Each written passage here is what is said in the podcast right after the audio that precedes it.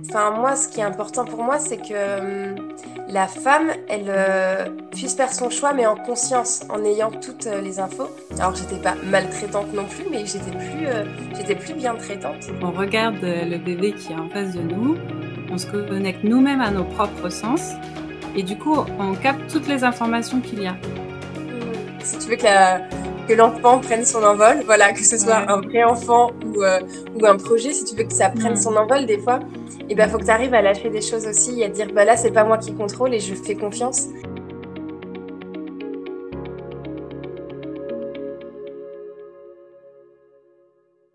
En préparant l'émission, je me suis rendu compte que tu étais la première personne entrepreneur que j'ai rencontrée dans ma vie. Ah, Ouais. Et euh, du coup, je me suis dit, bah, c'est marrant sur mon chemin de vie comme ça. Bah voilà, c'était la première personne euh, entrepreneur que j'ai rencontrée. Et, euh, en plus, tu es une femme et en plus, tu es jeune.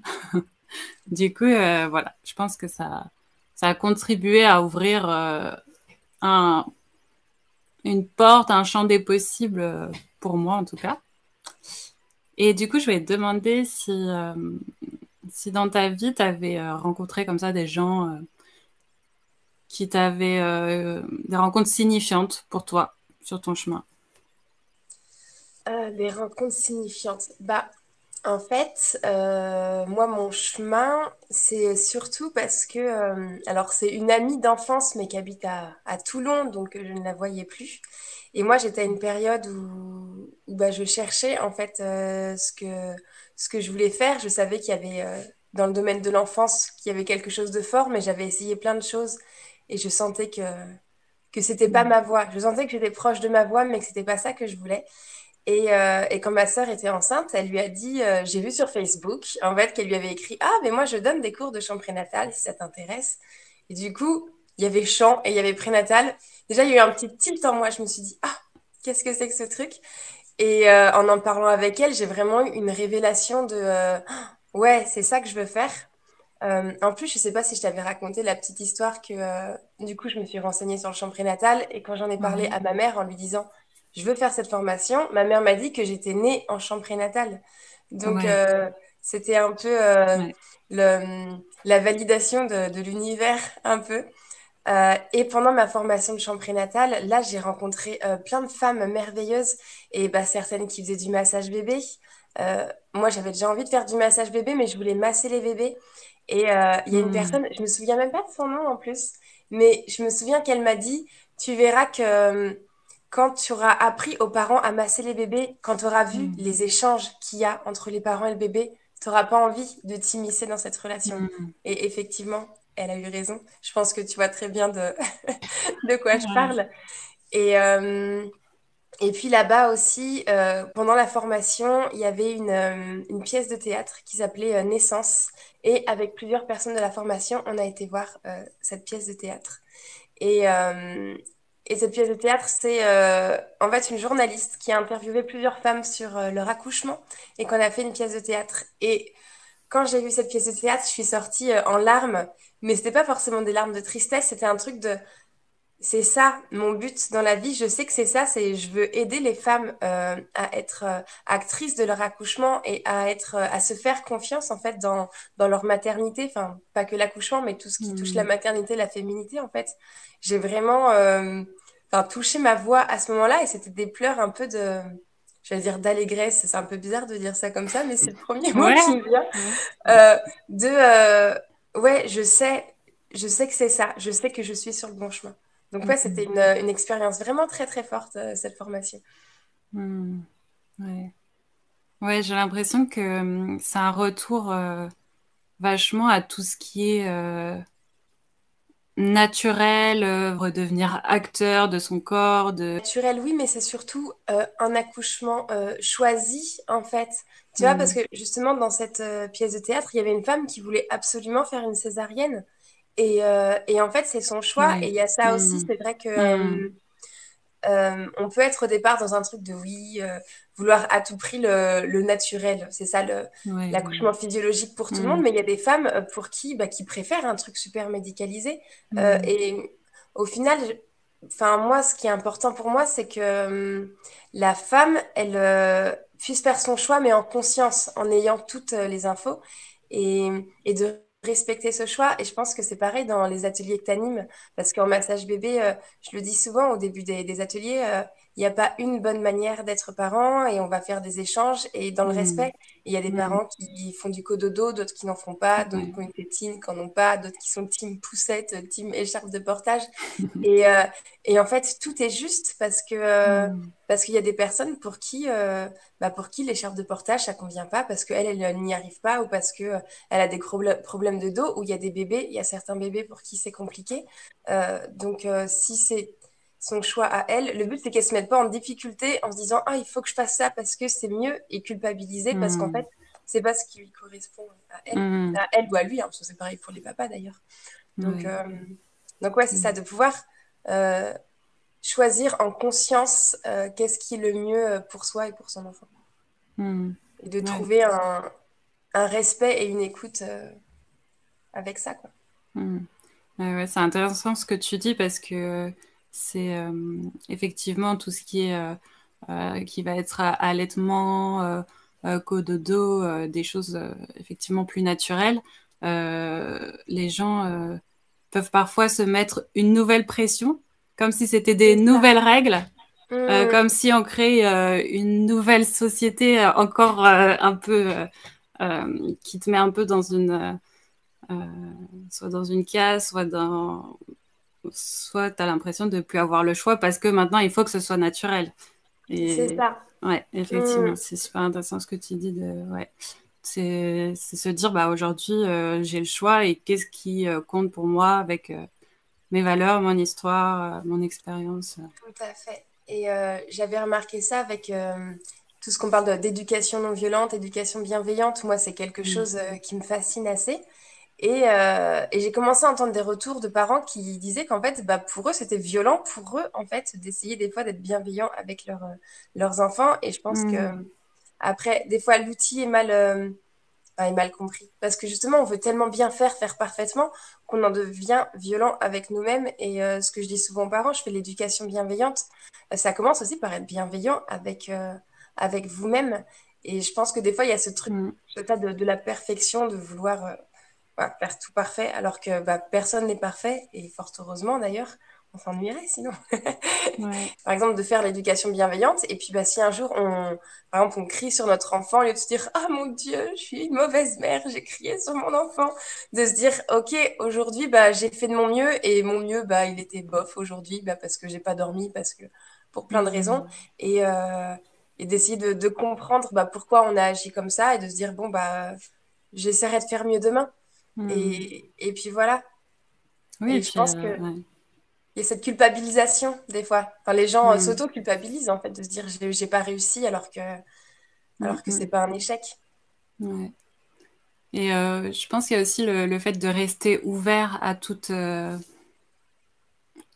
à toute solution possible. En fait, euh, moi, je me rends compte aujourd'hui en, en étant curieuse un peu de tout, euh, de, même des maths, alors que j'ai détesté les maths avant. Enfin, vraiment, je, je deviens un peu passionnée partout. Et, euh, et je me dis, euh, parfois, il y y y a des, il y a des champs complètement éloignés, par exemple, de la relation, mais pourtant qui, qui vont me donner des clés à, à- pour, soit pour accompagner des parents, mais aussi pour, pour moi personnellement. Et, euh, et c'est vachement intéressant comme euh, il y a beaucoup de domaines qui paraissent éloignés, qui sont très liés et euh, qui vont pouvoir t'aider.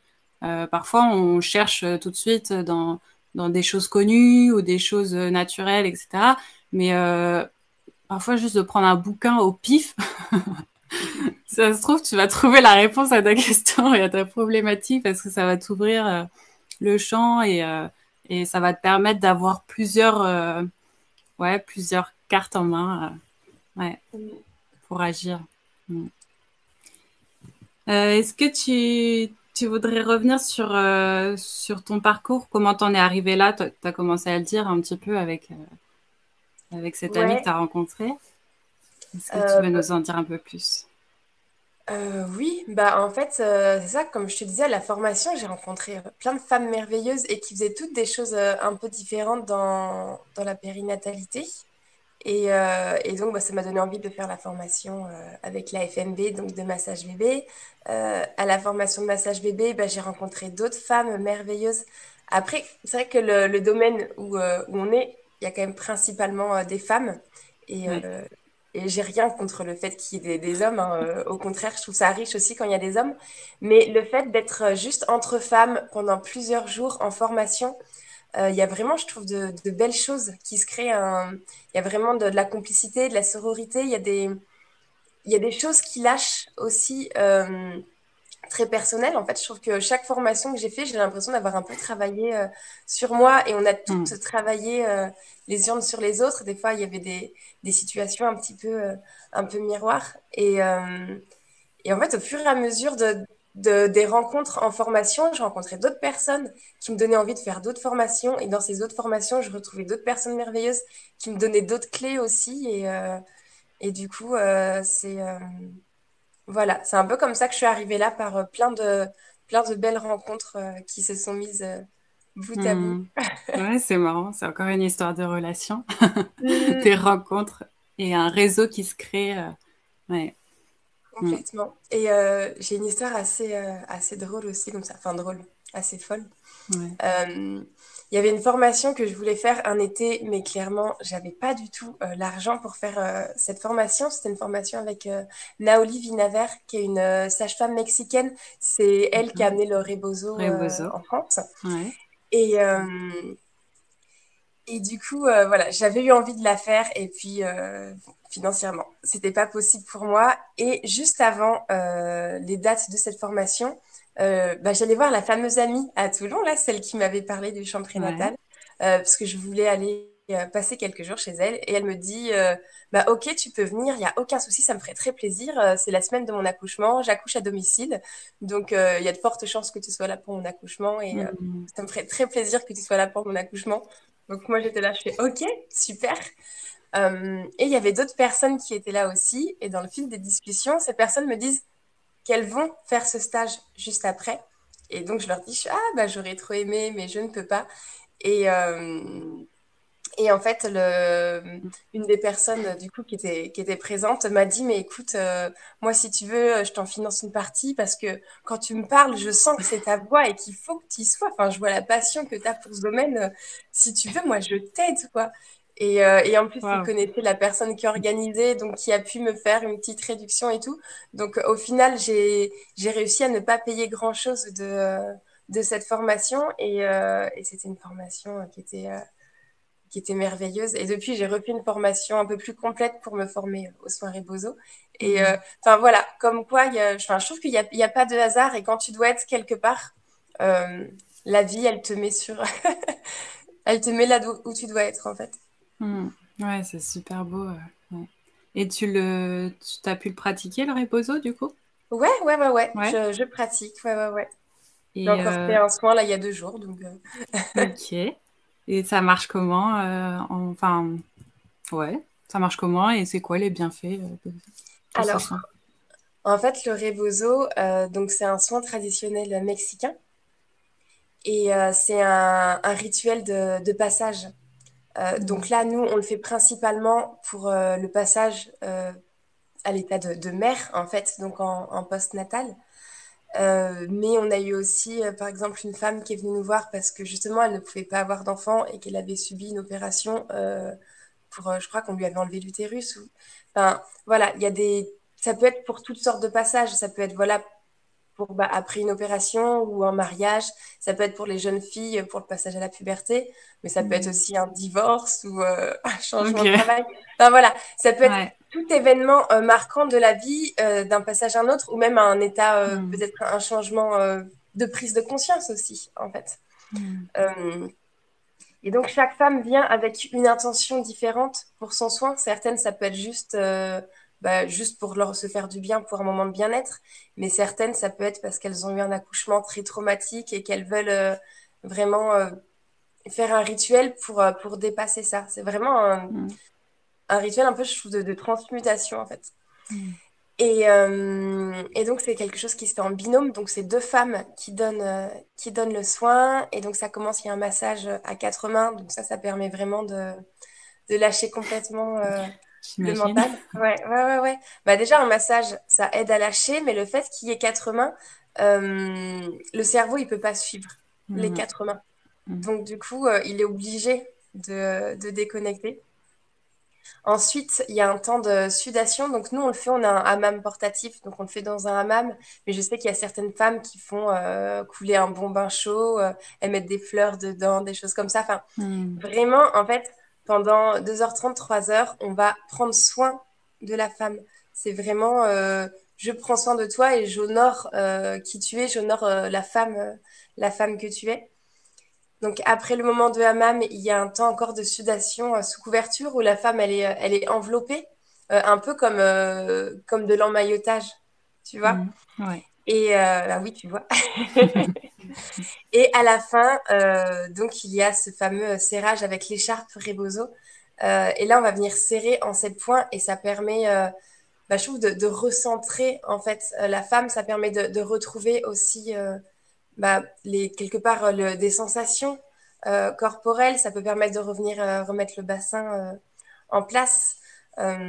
vraiment, bah, la maman qu'on a massée là, il y a, il y a deux jours ou trois jours, à qui on a fait le soin Rebozo, elle a dit après, mon corps, je le sens différemment. Enfin, hmm. je sens comme s'il était plus présent, comme si, enfin, une manière de se réapproprier aussi son corps, parce que mine de rien, notre corps, enfin pour tout euh, être humain, mais notamment pour les femmes. Il y a tellement de changements dans notre corps, que ce soit à la puberté, ensuite pendant la grossesse. Euh, et puis on a une vision de notre corps aussi euh, que la société nous demande d'avoir. On n'est pas souvent tendre avec, avec notre mm. corps. Moi, la première, hein, clairement. Mm. je le sais. voilà, que si j'essaie d'être bienveillante avec mon corps, c'est pas évident tous les jours. Et, euh, et, ce soin, c'est vraiment ça. C'est permettre à, voilà, il y a deux femmes qui sont là en train d'être super bienveillantes avec toi, avec ton corps. Et ça permet aussi à toi de se dire, mais oui, mais euh, bah, je suis merveilleuse et mon corps est merveilleux et je, je mérite de prendre soin de moi et je mérite aussi qu'on prenne soin de moi de temps en temps. Parce que les mmh. femmes, on a quand même cette forte tendance, et encore moi la première, à beaucoup prendre soin des autres et à pas euh, toujours prendre soin de soi. Mmh. Effectivement. Enfin, je sais pas si toi tu vis ça dans, dans, ta pratique ou des fois tu te rends compte que tu es épuisé, tu te dis mais mon Dieu, je fais plein de choses, je prends soin des, des gens à longueur de mm. journée et je me rends compte que des fois euh, je, je me mm. suis délaissée. oui, oui, oui. Bah, je l'ai surtout vécu euh, en institution. En fait, et vu que Ensuite, j'ai beaucoup plus travaillé ça justement de me dire euh, stop là, je, je suis perdue, euh, je sais plus qui je suis, je suis complètement perdue et en plus euh, je, je passe mon temps à m'occuper des autres et du coup ça ça n'allait plus comme ça. Du coup euh, là ça, ça va mieux, enfin je prends un rythme qui qui me mm. convient, j'essaie d'y faire attention quoi. Et justement en parlant d'institution, est-ce que toi, t'es passé par là et par les institutions? Enfin, je sais plus, tu as été. Euh, Alors, ouais, moi, j'ai fait euh, dans, dans, mon parcours, euh, après avoir, je crois que j'ai fait ça 5 ou 6 ans après avoir monté mon entreprise, on commence le champ prénatal, massage bébé, tout ça. Mhm. j'ai fait des études d'auxiliaire de périculture. Ah, d'accord. après. Mhm. Donc, ouais, c'est ça, c'est fait après. Souvent, les gens pensent que j'ai commencé par auxiliaire, et non, en fait, ça s'est fait, ça s'est fait après. Euh, parce que euh, bah, je voulais avoir aussi des, des connaissances un petit peu plus, euh, un petit peu plus poussées. Et puis aussi mhm. parce qu'à un moment, j'étais un peu dans mes peurs. j'avais besoin d'une sécurité, en fait. parce que j'avais eu des soucis, des soucis de santé et je me suis dit, bon, si je veux avoir le droit à un arrêt maladie, des choses comme ça, j'ai besoin d'avoir un vrai métier. Je mets ça entre guillemets parce que on m'a déjà dit ça. Enfin, au début de mon activité, je pense que les cinq premières années, j'ai beaucoup de personnes de mon entourage qui me disaient non, mais trouve-toi un vrai métier. Euh, et du coup, euh, c'était un peu compliqué pour moi. Et du coup, je pense que j'ai eu cette peur-là de voilà, de pas avoir de, vrai métier. Et donc, je me suis tournée vers le métier d'auxiliaire euh, parce que, bah, parce que, enfin, quelque part, j'adorais ça en soi aussi. Hein. Et donc, je faisais les deux, les, les, deux ensemble. Et finalement, je me suis rendu compte que bah, que ça m'épuisait euh, et que euh, du coup j'avais moins de temps et moins d'énergie pour faire euh, bah, mon activité de base dans laquelle je m'épanouissais. Mmh. Donc je suis partie, mais c'est vrai que bah, du coup j'ai travaillé principalement en crèche et j'ai fait des mes stages du coup en tant qu'auxiliaire, c'était bah, en... à l'hôpital en fait dans le domaine hospitalier, donc en maternité, j'étais en néonat aussi Mmh. et, et c'était compliqué, clairement. Ouais. Ouais, ouais. Qu'est-ce qui était compliqué? Bah, je pense là, hum, avec beaucoup de mes collègues, je pense qu'on n'avait pas la même vision euh, de l'enfant. Mmh. Euh, j'ai vraiment eu des, des collègues qui étaient dans un... Tu sais, j'avais l'impression que tout de suite, dès que l'enfant fait quelque chose, il fait un caprice. Déjà, euh, moi, la notion de caprice pour les enfants, surtout en crèche, ils ont moins de 3 ans. Euh, donc, pour moi, il n'y a pas de, de caprice à cet âge-là. Et c'était vraiment un peu dès qu'il y a un enfant qui pleurait, genre Ah, mais qu'est-ce qu'il a encore euh, Un enfant qui tombe, euh, qui pleure, fait Non, non, mais c'est bon, t'as pas eu mal. Et je vais. Qu'est-ce que qu'est-ce que t'en sais? Et puis même s'il a pas mal, en fait, il a peut-être juste eu peur. Il a peut-être juste besoin d'être rassuré, justement, que qu'il a rien. Enfin, il y, a, y avait euh, quelque chose que, voilà, je sentais qu'on n'était pas du tout dans les mêmes. euh, alors, pas dans toutes les structures, hein, mais quand même dans la majorité. Euh, on n'avait pas la même vision euh, de l'enfant. Et puis moi, je me suis rendu compte à un moment donné aussi que j'étais, euh, alors j'étais pas maltraitante non plus, mais j'étais plus, euh, j'étais plus bien traitante en fait, Mmh. parce que parce qu'en fait, et ça, je pense qu'il y a beaucoup de gens qui sont soignants ou qui sont professeurs qui vont se retrouver dans ce que je dis.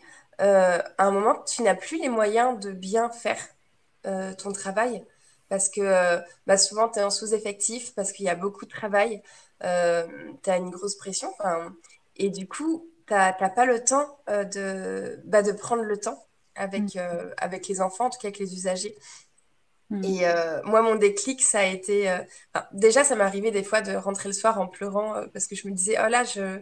la manière dont je me suis comportée avec les enfants, c'est pas cette manière euh, dont j'ai envie de me comporter. Parce que j'ai des Mmh. collègues qui me disaient qu'il fallait euh, que je ne criais pas assez sur les enfants pour qu'ils s'endorment. Parce que oui, c'est vrai, quand on crie sur un enfant, ça l'aide à s'endormir. Et Mmh. du coup, je sentais que ça me bouleversait complètement et que je remettais plein de choses en question. Je me disais, est-ce que euh, est-ce que c'est ma manière de faire qui est, qui est mauvaise? Après, je pense qu'il y a toujours un, un juste milieu à trouver. Et donc, mon déclic, euh, je me souviens, j'étais en train de, de changer euh, des enfants. Tu sais, il y a un moment à la crèche où euh, c'est le temps de change. euh, Tu prends tous les enfants à la file pour les changer. Et je me souviens que j'avais un enfant et que je l'ai mis sur la table à langer, mais un peu en mode, euh, c'est sac à patate, quoi. Je l'ai pas balancé non plus, mais je sentais que j'étais pas douce dans ma manière de faire. Mmh. Et ma manière de le, de le mettre sur la table à langer, je me suis choquée moi-même, tu vois. Mmh. Et là, je l'ai regardé et je me suis rendu compte que les cinq enfants que j'avais changés avant, je ne me souvenais même pas de leur visage, je ne me souvenais même pas de quels enfants je venais de changer avant. Et je me Mmh. suis dit, en fait, j'ai même pas eu d'échange avec, j'ai fait ce truc à la chaîne comme si c'était pas des êtres humains, en fait, quoi. Mmh. Et là, je me suis dit, waouh, je pense que euh, là, je suis en souffrance euh, dans ce que je fais, donc euh, je ne vais pas, euh, je peux pas continuer comme ça. Mmh. Ce fut mon, mon déclic. Ouais, ouais, ouais. Bah écoute, j'ai vécu la même chose en crèche. Je retrouve tout- tous les Ouais. points euh, que j'ai vécu. J'ai... Moi, j'étais psychomotricienne, mais euh, c'est vrai que j'ai été embauchée à temps plein. Du coup, je, je- clairement, j'avais un, un job euh, aussi de puéricultrice. Et euh, ouais, je, je- c'était... En fait, c'est vrai que je suis arrivée avec euh, mes, mes idées, mes, mon envie de, de faire bien, de prendre soin des émotions des enfants. Et, et, euh, et pareil, j'ai eu ce moment-là où, j'ai des collègues qui disaient, mais ils me regardaient, mais genre, mais ils se disaient, mais elle est trop, euh, elle est trop, trop douce, elle, elle crie pas assez, elle est, pas assez euh, euh, cadrante, etc. Et je pense effectivement que tu l'as mentionné, il faut quand même qu'on trouve. Enfin, moi, j'ai eu l'impression qu'il fallait quand même que je trouve un juste milieu dans la, enfin, dans, dans, dans cette période-là. Il faut pas non plus euh, tout laisser passer ou, Hmm. ou être euh, ou être trop laxiste, etc. Ouais, Il y a un juste peut- milieu. Je pense qu'on peut cadrer sans agresser, en fait. Ouais, voilà, ouais. Et après, euh, il y a bah, le manque d'effectifs aussi. euh, Ça, c'est c'est pas possible. Enfin, euh, quand tu as un budget aussi restreint et que euh, et qu'on doit sans cesse boucher les trous, euh, euh, et ouais, prendre deux fois plus d'enfants que, que prévu, c'est compliqué. Et mm. aussi euh, l'idée que qu'il y a trop d'enfants euh, dans une même pièce, quoi. Enfin, ça veut dire euh, plein d'enfants qui ont la même énergie et qui et qui et qui sont en, miroir comme ça et puis qui se et puis ça monte en crescendo et mm.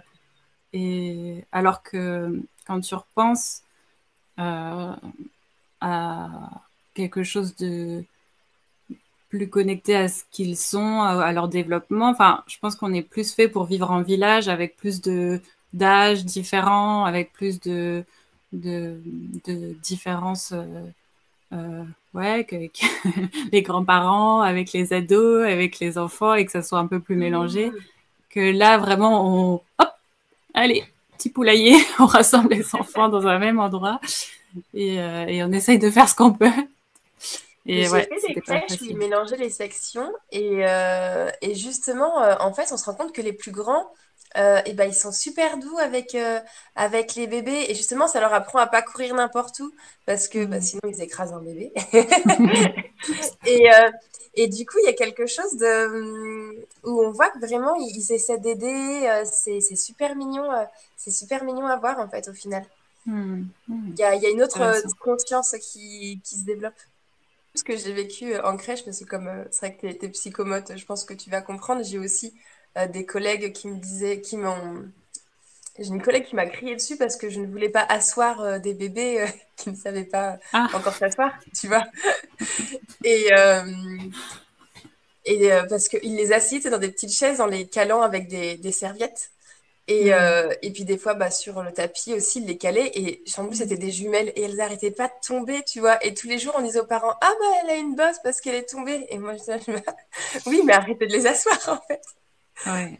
Euh, ah oui, non, mais mm. cette crash-là, c'était horrible. J'ai eu le droit à ça et j'ai eu le droit aussi à qu'il fallait que j'apprenne à, à, laisser crier les bébés parce que sinon, après, mm. euh, ils nous manipulaient. Et ah, ça fait. Ouais, je voulais m'embaucher en CDI, j'ai fait. bah, je ça va aller. Hmm. Tu penses que comment on pourrait résoudre ce genre de choses? Est-ce que c'est un manque de connaissances ou euh? Bah franchement, je je pense pas parce que je me souviens avoir parlé euh, avec la directrice et lui avoir essayé de lui parler des neurosciences. En fait, cette, euh, cette directrice là qui voulait qu'on assène les bébés, qu'on les laisse pleurer sinon ils nous manipulaient. Hmm. en fait, moi, je me souviens que j'avais vu sur, euh, sur les réseaux sociaux euh, qu'il y avait une euh, conférence sur la motricité libre. Et je m'étais dit, ah, bah, je vais en parler à la crèche. Parce que moi, je m'étais inscrite pour y aller. Je suis bon, bah, je vais en parler à la directrice et aux collègues. Donc, mhm. j'arrive le matin, j'en parle à ma collègue. Ma collègue me dit, ah oui, effectivement, on a reçu un mail de la direction. Enfin, parce que c'était une, une, chaîne de, de crèche. Je ne citerai pas le nom. Euh, qui d'ailleurs, quand il m'avait embauché, il m'avait dit que dans la motricité libre et tout, machin. Enfin, c'était un truc de rêve. Et puis quand tu arrives dans la structure, tu te dis Ah bah, c'est pas ce qu'on m'avait vendu. Mm, mm, mm. et du coup, la grande, enfin, la, direction avait euh, envoyé justement euh, à la directrice ce, quand, les, les coordonnées pour s'inscrire à cette conférence. Et le fait que j'en ai parlé, du coup, elle l'a mis dans le cahier, mais j'ai vu qu'à la base, déjà, je pense pas qu'elle comptait le mettre dans le cahier de transmission, tu vois. Donc, elle l'a mis dans le cahier de transmission, qui avait un truc sur la motricité libre et tout. Et euh, personne ne s'est inscrit. J'ai été la seule de mes collègues à y aller. Et, euh, et je me souviens, c'était un soir après le boulot. Mm. C'était l'époque où on avait le droit de sortir le soir après le travail. et, euh, et, la directrice me dit Oh, bah, Marie-Laure, tu nous feras un retour sur la formation Et je lui ai dit, je suis, bah écoute, avec plaisir, mais je pense que ils vont dire ce que je te dis déjà, en fait, que il faut pas asseoir les bébés. et quand je suis revenue de la formation, et ben, je leur ai fait le, débrief. Et euh, alors moi, j'ai aussi appris des choses, hein, c'était super intéressant, hmm. mais du coup, euh, elles ont, ça n'a rien changé en fait. Hmm. elles n'avaient pas envie. Et ça me fait repenser aussi dans une autre crèche où j'étais. Euh, il y avait des collègues qui étaient en train de regarder le catalogue de, formation. Tout ça, elles ont euh, des formations euh, obligatoires. Et il y en a une qui disait Oh, mais je sais pas quoi prendre. Et euh, une collègue lui dit, bah écoute, euh, regarde, là, il y a un truc sur euh, justement la communication euh, bienveillante euh, ou la CNV, enfin, je sais plus c'était quoi exactement le, le titre. Euh, tu pourrais faire ça. Et elle a répondu, oh bah non, franchement, euh, j'ai pas envie qu'on me dise euh, que j'ai pas le droit de crier sur les enfants. Donc, tu vois, Oui, bon, je pense clairement, elle voulait que pas changer, quoi. C'est ça ça. Je pense qu'il y a certaines personnes, effectivement, euh, ça peut être parce que parce qu'elles ne savent pas et que si tu leur expliques, effectivement, elles peuvent euh, se dire, ah oui, effectivement, bah, par exemple, l'enfant euh, n'est pas en capacité euh, de manipuler euh, des choses comme ça, mais il y a quand même certaines personnes où euh, tu Hmm. sens que je pense que ça remettrait trop de choses en question sur leur manière de, de fonctionner Hmm, et que hmm, du coup, euh, bah c'est super chamboulant quand ça fait dix ans que tu fais une chose d'une manière et que tu es persuadé d'avoir raison et qu'il y a quelqu'un qui arrive et qui te dit non, non, c'est pas comme ça. Euh, Oui, donc moi, je peux comprendre que j'ai chamboulé des gens aussi, euh, que ma pratique euh, ait pu chambouler des personnes parce que par rapport à leurs convictions, Hmm, hmm. c'était trop, c'était trop différent et pour leur estime d'elle-même, euh, c'est difficile de se dire ah bah mince, euh, ça fait dix ans que que je considère que les enfants euh, ils sont sur Terre euh, juste pour nous enquiquiner et que dès qu'ils pleurent c'est forcément pour Hmm. enquiquiner l'adulte. Euh, si quelqu'un vient me dire le contraire, bah du coup ça ferait de moi quelque part peut-être une mauvaise personne. Alors du coup je préfère penser que j'ai raison et ne pas essayer de changer ma pratique. Enfin c'est comme ça que je le vois. Ouais, ouais, ça toucherait euh, effectivement à, à l'ego et bon. Ouais. Et, ouais. Et c'est ouais. Se dire, effectivement, je, je me dis que des personnes qui ont un état d'esprit fixe comme ça, euh, ouais, ça se pose question de se dire, euh, est-ce que c'est normal que vous travaillez avec des enfants? Parce que euh, sans cesse, on apprend des nouvelles choses euh, sur, euh, en sciences, en neurosciences. On en sait un peu plus sur euh, les enfants, sur leurs euh, capacités. Et du coup, euh, c'est un travail, que ce soit assistante maternelle, puéricultrice, instituteur, etc. C'est Hmm. que des trava des, du travail qu'il faut remettre sans cesse en question, en fait. Que les personnes qui se lancent là-dedans le sachent. Et c'est vrai que parfois, c'est aussi des métiers certaines personnes qui se lancent, euh, bah, par exemple en CAP petite enfance, euh, parfois c'est un peu la dernière porte de sortie pour avoir un boulot, etc. Ouais. C'est euh, et du coup, euh, ouais, elles ont moins ce truc où nous on, est, on peut aujourd'hui parler d'alignement, où on est en, en, phase avec ce qu'on est, avec on sait pourquoi on, on, fait ce qu'on fait et tout. Et ces personnes-là, c'est plus dans une idée de survie. Bon, il faut que j'ai un job, je bon, je sais comment nourrir un enfant, allez hop, euh, je vais, je vais me Hmm. lancer là-dedans. Ouais, Ouais. et je crois qu'il y a des, des personnes, quand euh, elles sont peut-être un peu jeunes, qui pensent que euh, travailler avec des enfants, c'est facile. Et même moi, j'ai souvent eu ce retour-là. Euh, les gens qui me disent, ouais, c'est bon, tu joues toute la journée.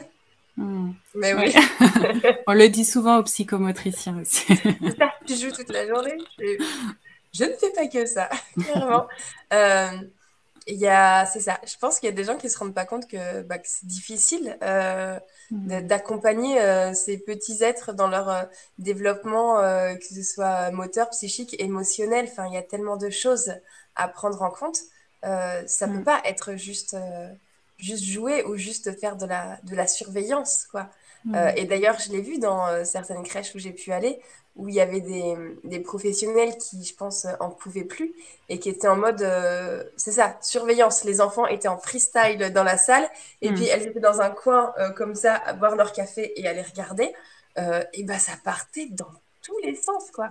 Il y avait des Hmm. hurlements, les enfants, mais c'était, il y avait des, des disputes, des, tu te serais cru dans Fight Club, quoi. C'était l'horreur. Ouais, ouais, ouais, ouais, Alors que, alors Hmm. que justement, quand tu es là, quand tu es en présence euh, avec, euh, avec l'enfant, euh, et ben, je trouve que ça les canalise, euh, ça les canalise beaucoup plus. Et, mais encore faut-il parfois avoir l'énergie aussi de, bah, de pouvoir euh, accompagner l'enfant. Parce que c'est vrai que parfois, avec la fatigue, que ce soit pour les professionnels ou pour les parents, hein, des fois, tu as Hmm. envie de dire, non, mais va, vas-y, va dans ton Hmm. coin, moi, j'en peux plus, quoi. Je regarde juste si tu te blesses pas, mais, Ouais, mais ouais. je suis plus en capacité. euh, euh, physique euh, et émotionnel, euh, nous aussi, en fait, de, de hmm, hmm. pouvoir être, euh, être présent pour toi.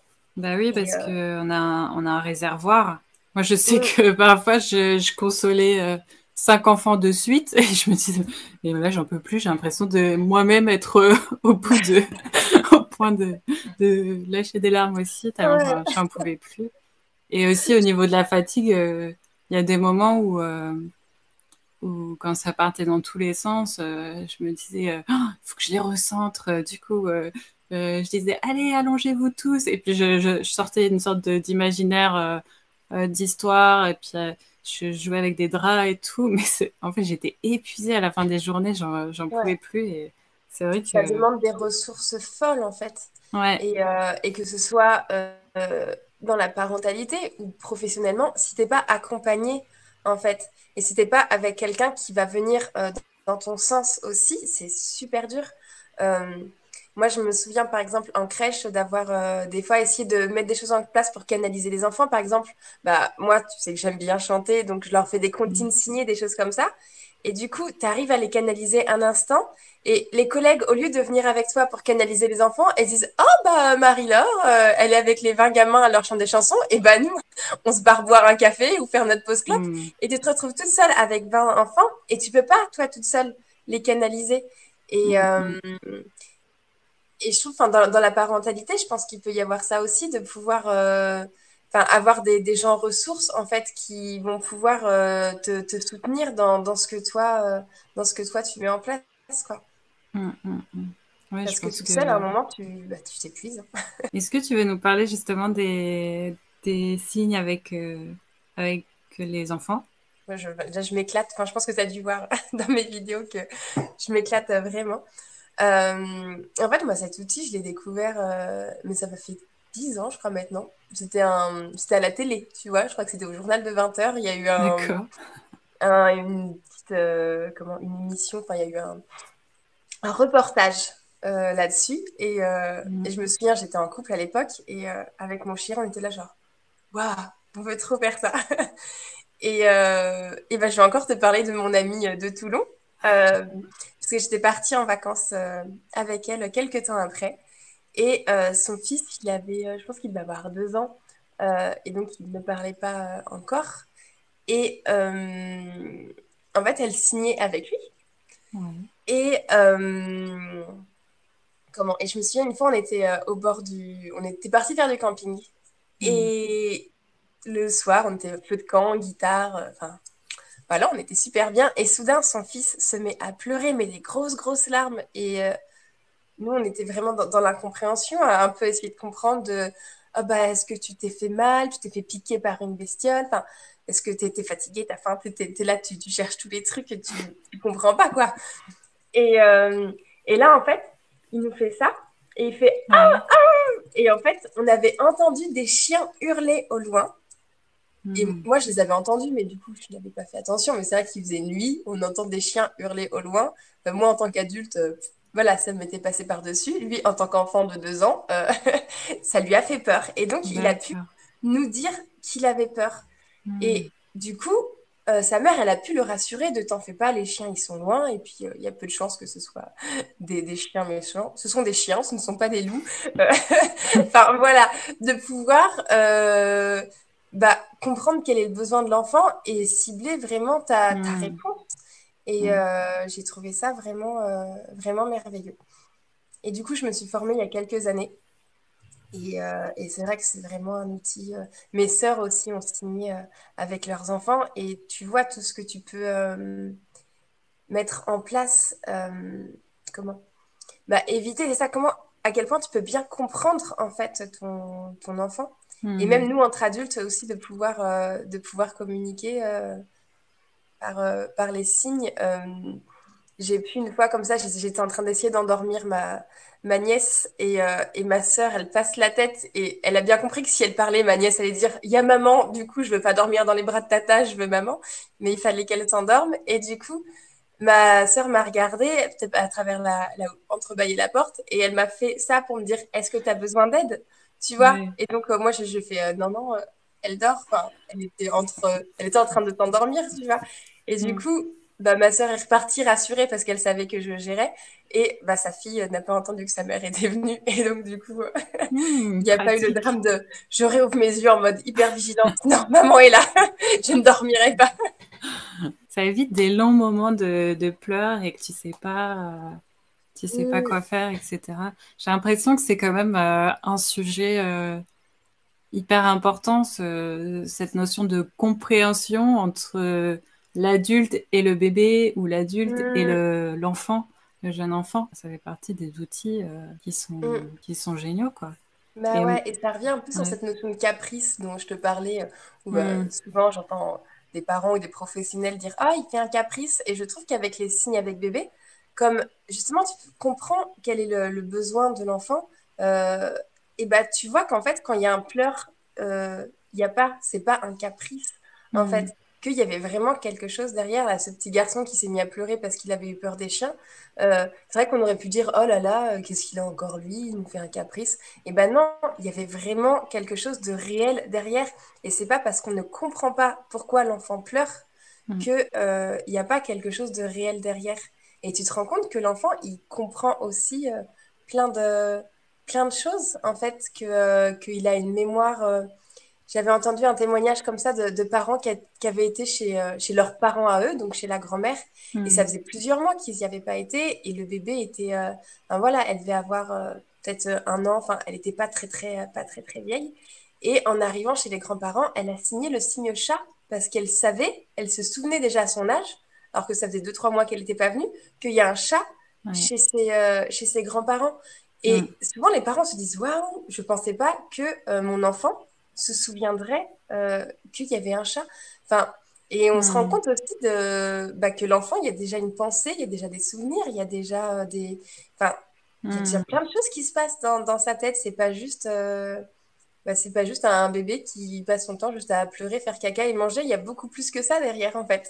Hmm, oui, ça, nous apprend beaucoup sur, sur leur capacité. Et ça me fait penser aussi aux parents qui souvent euh, attendent que leur enfant grandisse pour communiquer avec lui.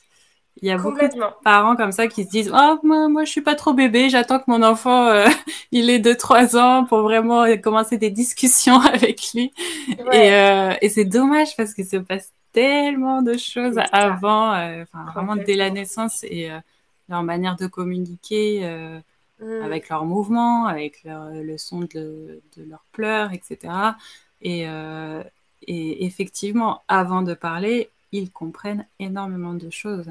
Complètement, euh, complètement. Et euh, du coup, dans la, formation que j'ai fait de signe avec bébé, donc avec éveil et signe, il y a une phrase que j'ai souvent entendue. Alors, je ne sais plus exactement la dire, mais c'est même si je ne parle pas encore, j'ai beaucoup de choses à dire. Enfin, voilà. Hmm. Et, je trouve que c'est vraiment, vraiment juste, c'est ça. Enfin, il ne parle hmm. pas, mais il a plein de choses il a plein de choses à exprimer, en tout cas, et il comprend déjà plein de choses. Les enfants comprennent euh, enfin, rapidement tellement de choses. Et, euh, enfin, en tout cas, moi, je sais que, et je pense que tu es, un peu pareil que moi, c'est quelque chose qui m'émerveille, en fait. Je suis vraiment beaucoup dans l'observation des enfants et, euh, et, je suis émerveillée de ça. Et c'est vrai que si tu te poses pas la question, tu peux passer à côté de vraiment mm, plein de mm, choses. Mm. Ouais, ouais. Qu'est-ce qu'il dit avec son corps Quel est son état intérieur? En fait, ça son corps, sa manière de, s'exprimer, c'est vraiment ce qu'il y a à l'intérieur de lui. Il n'y a, a, pas de filtre. Donc, euh, mm. quand tu as une observation euh, de tout ça, euh, c'est intéressant. Quoi. Mm. Mm. Et je trouve, pour le lien avec la, psychomotricité, moi, je sais qu'il y a quelque chose qui me, fascinait assez aussi, c'est d'observer un enfant, par exemple, sur le tapis qui essaie de se retourner, par exemple. Et tu vois à quel point, par exemple, il se sert de, de, ses gros orteils pour se retourner. Et tu te rends compte que quand il a des chaussettes, il glisse et que ça l'aide pas. Et donc, de, tu vois, de te dire, je l'ai observé et je me rends compte effectivement, si je lui enlève ses chaussettes, et eh ben, en fait, je fais en sorte que l'environnement mm, euh, mm. soit bon pour favoriser son développement, pour voir, euh, voilà, favoriser en fonction de ce que j'ai pu observer. Et je trouve que mm. les signes avec bébé, euh, c'est ça aussi, c'est de pouvoir offrir en fait l'environnement pour que l'enfant puisse vraiment bah, se développer au mieux de, de ce qu'il est capable de ce qu'il est capable de faire. En fait, ne pas entraver euh, son, son, désir d'apprendre, son désir de comprendre, son désir de, communiquer, d'imiter. Enfin, je trouve que mm. ça, se rejoint assez avec, euh, avec la psychomotricité. Mm. Enfin, je sais pas si tu vois ce que je veux dire. ouais, ouais, bah, bien sûr, je vois ce que tu veux dire. Bah, ça me fait penser aussi aux, parents. Il y a pas mal de parents aussi euh, surtout quand je travaillais en crèche, qui me demandaient qu'est-ce que qu'est-ce que je dois faire? À côté de lui quand il quand il, il fait des choses, etc. Et cette étape de l'observation, elle est super importante parce que en fait, euh, même soi en tant qu'adulte, quand, quand on commence à observer, ça veut dire quoi? Ça veut dire que, hop, on ouvre nos yeux, on regarde le bébé qui est en face de nous, on se connecte nous-mêmes à nos propres sens, et du coup, on capte toutes les informations qu'il y a. Même si on ne sait pas euh, quelles informations euh, sont importantes ou quoi, on essaye de capter tout ce qu'il y a, les sons, ce qu'on voit. Là, tu dis, ah bah tiens, j'ai vu que sa chaussette, elle était ça le faisait glisser. Bah ça, si tu si t'es pas attentif à la globalité, tu, tu vas peut-être louper ce truc-là. Et donc de se mm. dire, bah juste se poser et d'observer euh, tout ce qui est en train de se passer, euh, là, instinctivement, tu vas avoir des gestes. Ah tiens, peut-être si je pose ma main là, ça va l'aider à peut-être aller plus loin pour aller chercher l'objet qu'il essaye d'attraper. Mm. Et voilà, et, c'est pour ça qu'il n'y a pas de, de clé. Euh, disant bah si vous allez faire ça et puis après vous allez faire ça et puis s'il fait ça vous faites ça et puis s'il fait ça ça serait trop long mais bon voilà la, la première base l'observation et ouvrir soi-même tous ses sens comme comme lui est en train de le faire d'ailleurs mm. Mm. De toute façon, ça serait ainsi euh, avec les, les, bébés, les enfants, il y avait une formule magique de dire alors, s'il fait ça, vous faites ça, ça, vous claquez les doigts et ça fonctionne. Bah non, ce serait beau, hein, mais. ouais. Mais non. Tâtonnement. Il n'y a pas de formule magique, c'est ça. Mais oui, c'est ça, c'est du, tâtonnement et c'est de, l'adaptation euh, constante en fait. Enfin, je trouve que être, euh, être parent, c'est ça, c'est hmm. toujours enfin, observation, essai, adaptation. Et puis des fois, ça fonctionne. Et puis tu sais pas pourquoi un jour, finalement, ça ne fonctionne plus. Et donc, du coup, bah, réadaptation. Ben oui, et puis en fait, moi j'ai l'impression que c'est quelque chose aussi qui, qui dure euh, toute la vie parce que un parent, il voit son enfant grandir et, euh, et à, chaque moment, à chaque étape de vie, à chaque expérience, euh, l'enfant grandit, change. Peut-être que le parent aussi, d'ailleurs, vit des choses dans sa vie et, change. Et en fait, la dynamique de la, de la relation, elle va sans cesse évoluer, changer. Et voilà, du coup, il faut à chaque fois se dire qu'il n'y a pas d'acquis et que hop, tu t'ouvres à ce qui est présent. Euh, limite se dire euh, bah, qui es-tu aujourd'hui? Ouais, mais complètement, complètement. Mais surtout, on joue avec nous à l'âge adulte, euh, avec, avec mes parents. Des fois, mm. il y a un peu ce, truc où il te, il te remet dans une case où il dit oui, mais attends. il dit quelque chose, fais mais d'où tu sors ça? Mais oui, mais quand tu avais 15 ans, je fais bah oui, mais là j'ai 35 ans. Donc effectivement, quand j'avais 15 ans, j'étais mm effectivement, euh, beaucoup moins organisée, beaucoup moins plein de choses. Euh, mais après, moi, j'ai tendance à faire pareil avec ma petite sœur. Hein. J'ai 10 ans de différence avec ma petite sœur. Et des fois, euh, voilà, c'est, je la considère encore comme, un bébé, comme une enfant. Et puis des fois, je discute avec elle, elle va me dire des trucs et je suis là, je c'est une adulte? mais oui, c'est une adulte, elle a 25 ans. et, et je sens que des petits moments où, euh, où je me re-rends compte, alors que je sais que c'est une adulte, et je me re-rends compte que, ah ouais, elle a super évolué, elle a, elle a des discours super hmm. construits, elle a des choses super pertinentes, super intelligentes, et euh, je me dis, ben oui, mais c'est normal. et je trouve qu'il y a un peu ce truc aussi de dire, euh, elle évolue sans moi aussi. Enfin, comme j'ai 10 ans de hmm. différence, je me suis beaucoup occupée d'elle. Hmm. Et quand elle était bébé, elle m'appelait maman. Donc, c'est pour dire que déjà, il y avait ah effectivement. un lien. Et, euh, et, de dire, ouais, elle fait, ses, elle fait ses propres constructions, ses propres choix. Elle, euh, c'est ça, en fait, elle, euh, elle comprend des choses que peut-être moi, j'ai pas compris ou que mm ou c'est pas moi, en tout cas, qui l'ai aidé à comprendre ces choses-là. Et elle grandit par elle-même. Mm. Et bah, je pense que si ma soeur voit cette vidéo, elle va se dire, mais elle croit encore que je suis un bébé. Mais voilà, ça a été, ça a été un peu mon, mon bébé pour moi, ma, ma petite sœur, parce que je me suis beaucoup occupée d'elle. Et et des fois, ouais, c'est ça, je me dis, waouh, c'est mm. euh, mon bébé, qu'est-ce qu'il a grandi? Mm. ouais. Et c'est ça, je trouve. Euh, et je pense que nos parents doivent avoir ça des fois, de se dire, waouh, euh, mon enfant est un adulte. Et je pense que mm. c'est pas toujours évident de. Bah d'accepter que son enfant est un adulte et qu'il fasse ses propres choix, alors que nous, des fois, bah, c'est pas les choix qu'on aurait fait. C'est pas, c'est pas évident. Ouais, ouais, ouais, c'est sûr. C'est sûr. Moi, ça me fait penser euh, les mises à jour qu'on fait sur les ordinateurs. Il faudrait pouvoir faire une mise à jour comme ça. Tiens, il y a des nouvelles choses qui se sont passées.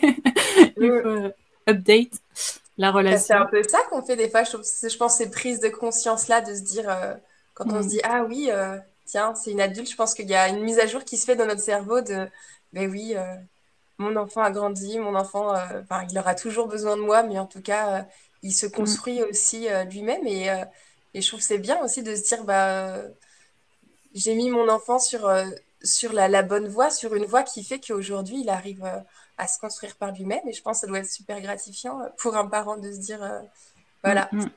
mon enfant... mon enfant a réussi plein de choses et, et j'y suis pas pour rien. ouais, puis c'est plutôt bon signe si, si l'enfant peut explorer et, découvrir des choses que nous-mêmes on ne connaît pas, etc. Ouais. C'est bon signe, quoi. Qu'il a assez confiance en lui pour euh, explorer le monde. je voulais parler aussi d'un peu des, tes concerts. Donc, je fais des vidéos avec Laurie, ça, du coup, tu as vu sur euh, YouTube des vidéos de comptines signées. Euh, et bah, Laurie, encore pareil, super belle rencontre s'est fait un peu au hasard et puis finalement, euh, voilà.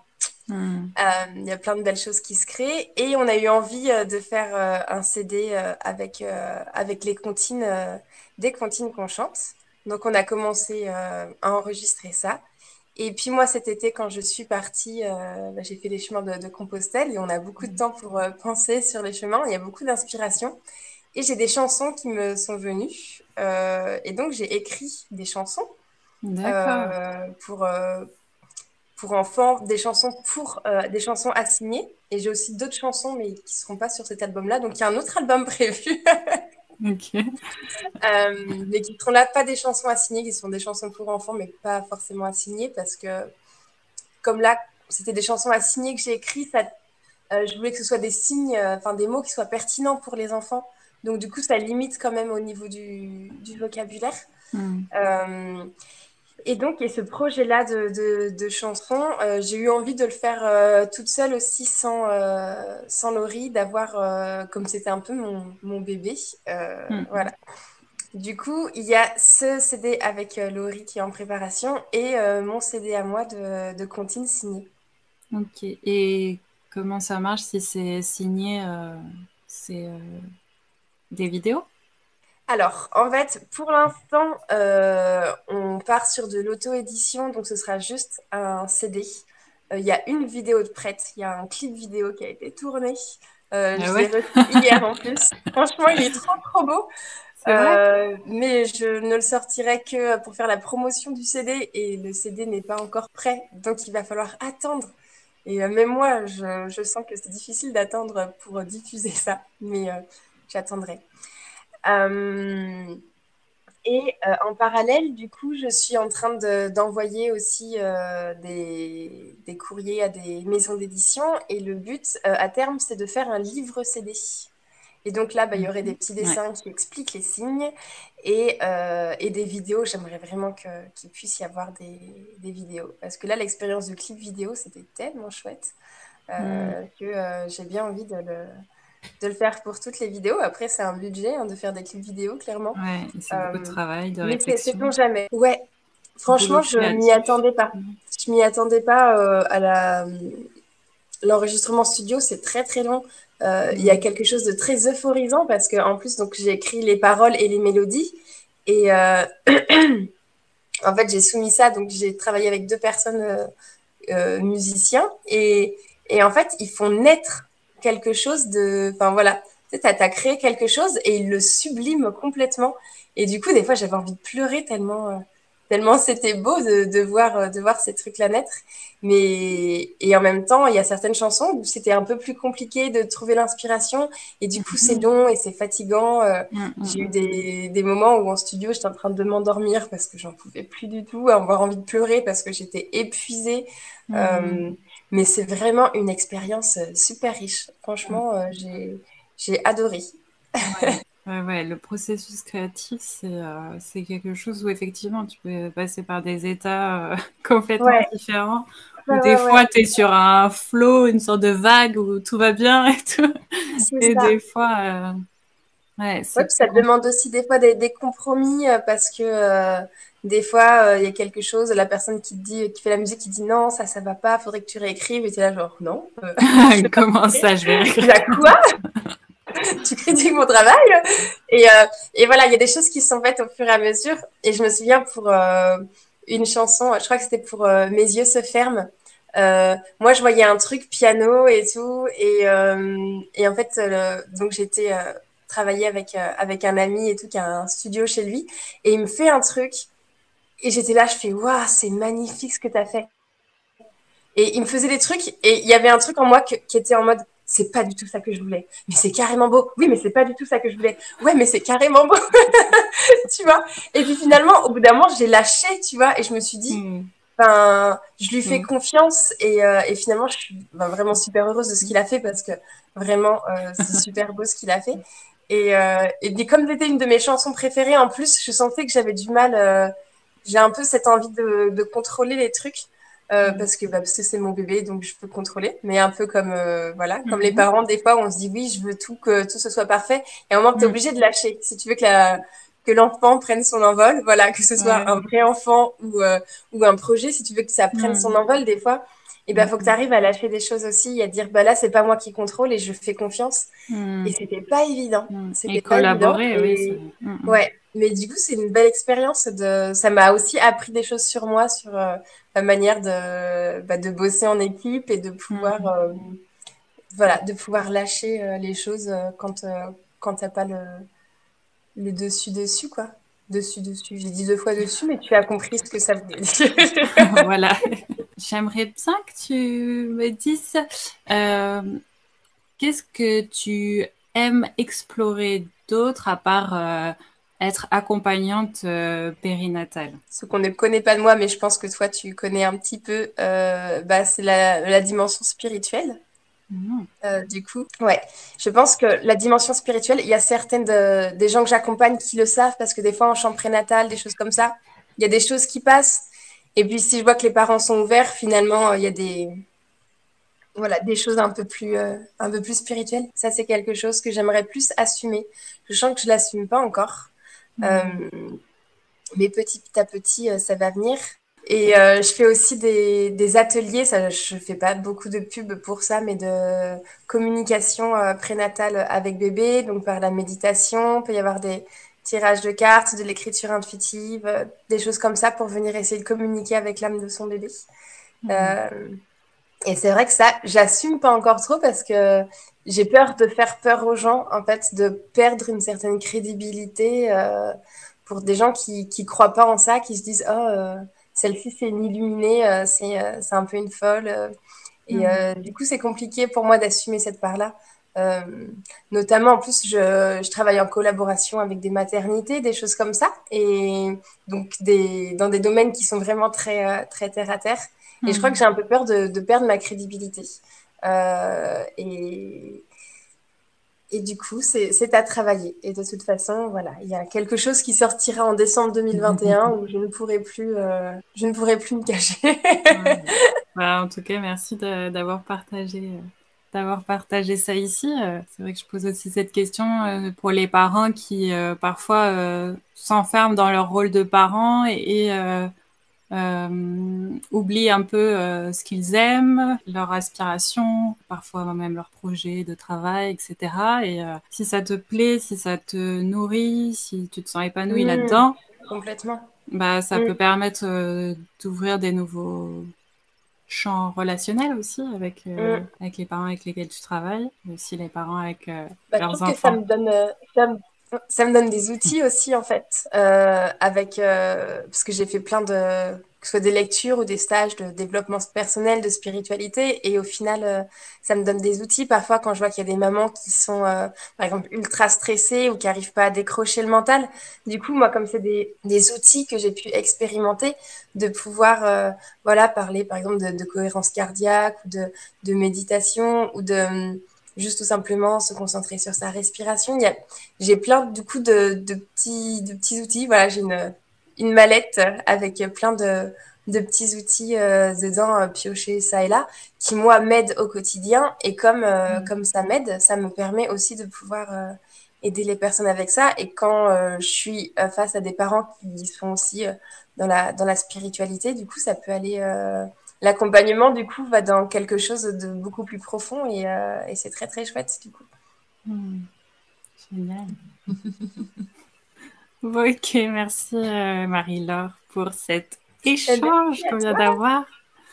C'était vraiment génial et, et c'est chouette de pouvoir euh, discuter de, de tout ça euh, ben voilà, avec, euh, avec quelqu'un, de, de, notre vécu, nos expériences. Qui, il y a certaines choses qui sont en miroir, d'autres choses qui nous permettent aussi, enfin, moi qui, je pense, m'ont enrichi aujourd'hui.